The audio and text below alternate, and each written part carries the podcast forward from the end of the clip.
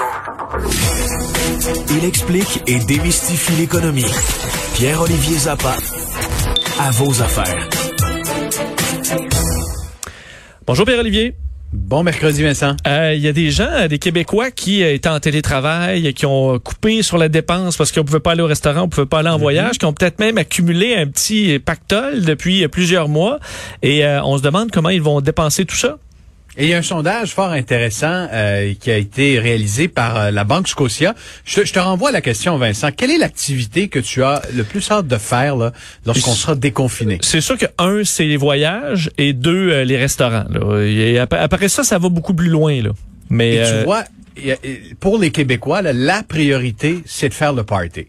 Ce sont les rassemblements. Ah, ben là, c'est sûr que ça va, c'est que je fais le party en, en voyage, puis tu fais le party ah oui, après voilà. le restaurant. Là. Mais oui, t'as raison. 30 33% le tiers des Québécois vont prioriser les dépenses liées aux fêtes, veulent faire la fête. Mais ensuite, tu vois, vient 22% des Québécois, la priorité, c'est de retourner au resto et voyager en avion dans des pays étrangers. On parle de 9% des Québécois. Et il faut garder en tête que le taux d'endettement des gens a baissé pendant la pandémie. Euh, les gens ont épargné. Au Canada, on parle de 200 milliards de dollars d'épargne qui stagne en ce moment et qui est, et qui est prête à être dépensée lorsque l'économie va rouvrir.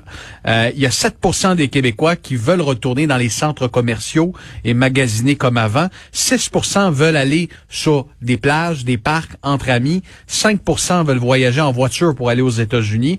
4% veulent euh, retourner au gym, c'est leur priorité. Alors, il y a tous ces postes de, de dépenses-là qui vont revenir. Et la question qui se pose, est-ce que les Québécois vont perdre leur bonne habitude d'épargne?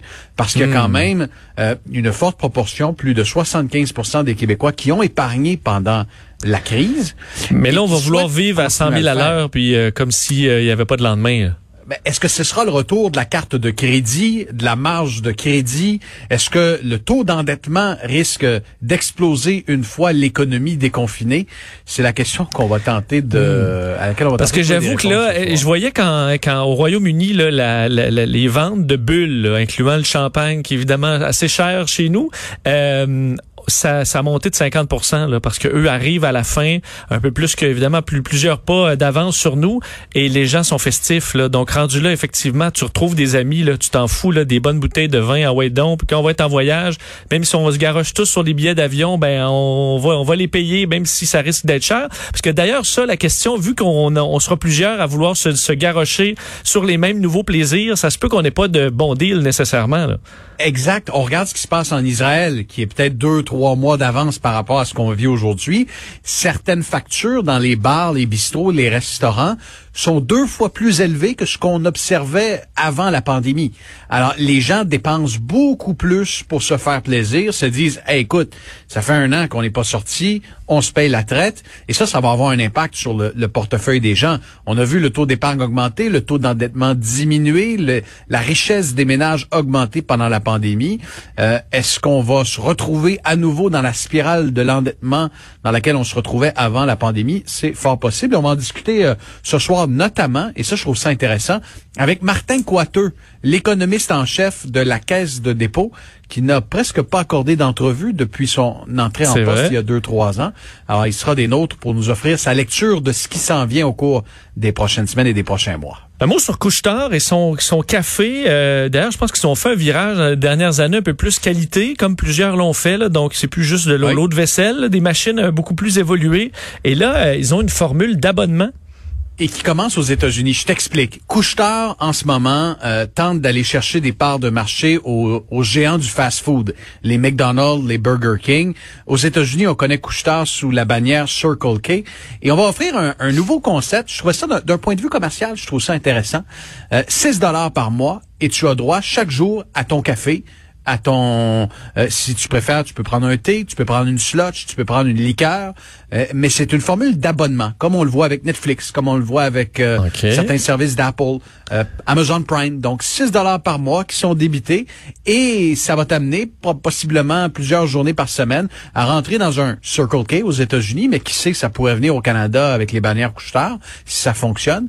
Et l'objectif c'est d'attirer des gens dans les, les commerces de couche-tard veut veut pas, avec la pandémie, les gens euh, se sont présentés moins nombreux dans ce type de commerce, souvent à proximité des stations-service. Donc, on veut ramener les gens à leurs euh, habitudes euh, d'avant la pandémie. Et la façon qu'on a trouvé, c'est d'offrir une formule d'abonnement, donc qui passe un peu dans le beurre comme chaque mois. Ça, on s'entend qu'à 6 dollars par mois, est-ce que ça, on, appelle ça un loss leader ou le but, on va, avec ça, on risque pas de faire d'argent, mais c'est qu'on s'attend à ce que les, les gens rachètent des jujubes avec ça, des chips, mettre de l'essence. Tu fais pas d'argent avec ça, mais si tu as un couche-tard sur le coin d'une rue avec une station d'essence et euh, Ultramar de l'autre côté, mais que tu as ta carte, tu as ton abonnement, euh, tu veux ton café gratuit, tu vas aller mettre de l'essence, faire le plein chez, chez, la bannière couche-tard. Après ça, tu vas rentrer à l'intérieur, tu vas te prendre un billet de loterie, tu vas t'acheter des bonbons, peut-être un petit lunch avec ça. C'est vraiment euh, effectivement une façon de ramener du trafic euh, dans les bannières. Burger King l'avait essayé, ça avait fonctionné aux États-Unis. Et là, couche-tard, on, on le sent euh, avec sa tentative d'achat euh, qui a échoué euh, pour acheter les, grosses chaînes d'épicerie en Europe, ben tente de diversifier son modèle d'affaires, n'exclut pas faire d'autres acquisitions, mais là avec cette formule là aux États-Unis, ben il y a peut-être une façon de, de ramener les gens dans, dans ces commerces. C'est bizarre, j'avais l'impression que les breuvages, c'était là qu'il y avait un très bon profit à faire. Là. Et là, tu sacrifies quand même un peu ça. Tu parlais des sluts, le, café, les, le thé, ce genre de trucs où tu es capable de faire quand tu le vends 2, 3, 4 dollars, ça, ça rentre. Là tu fais un bon profit, mais si on regarde les chiffres, si on, replonge dans les euh, dans les derniers résultats de euh, Couchetard, euh, on peut lire qu'il y a une baisse de 7% des ventes de ce type de boisson euh, par rapport à l'an dernier, donc avant la pandémie.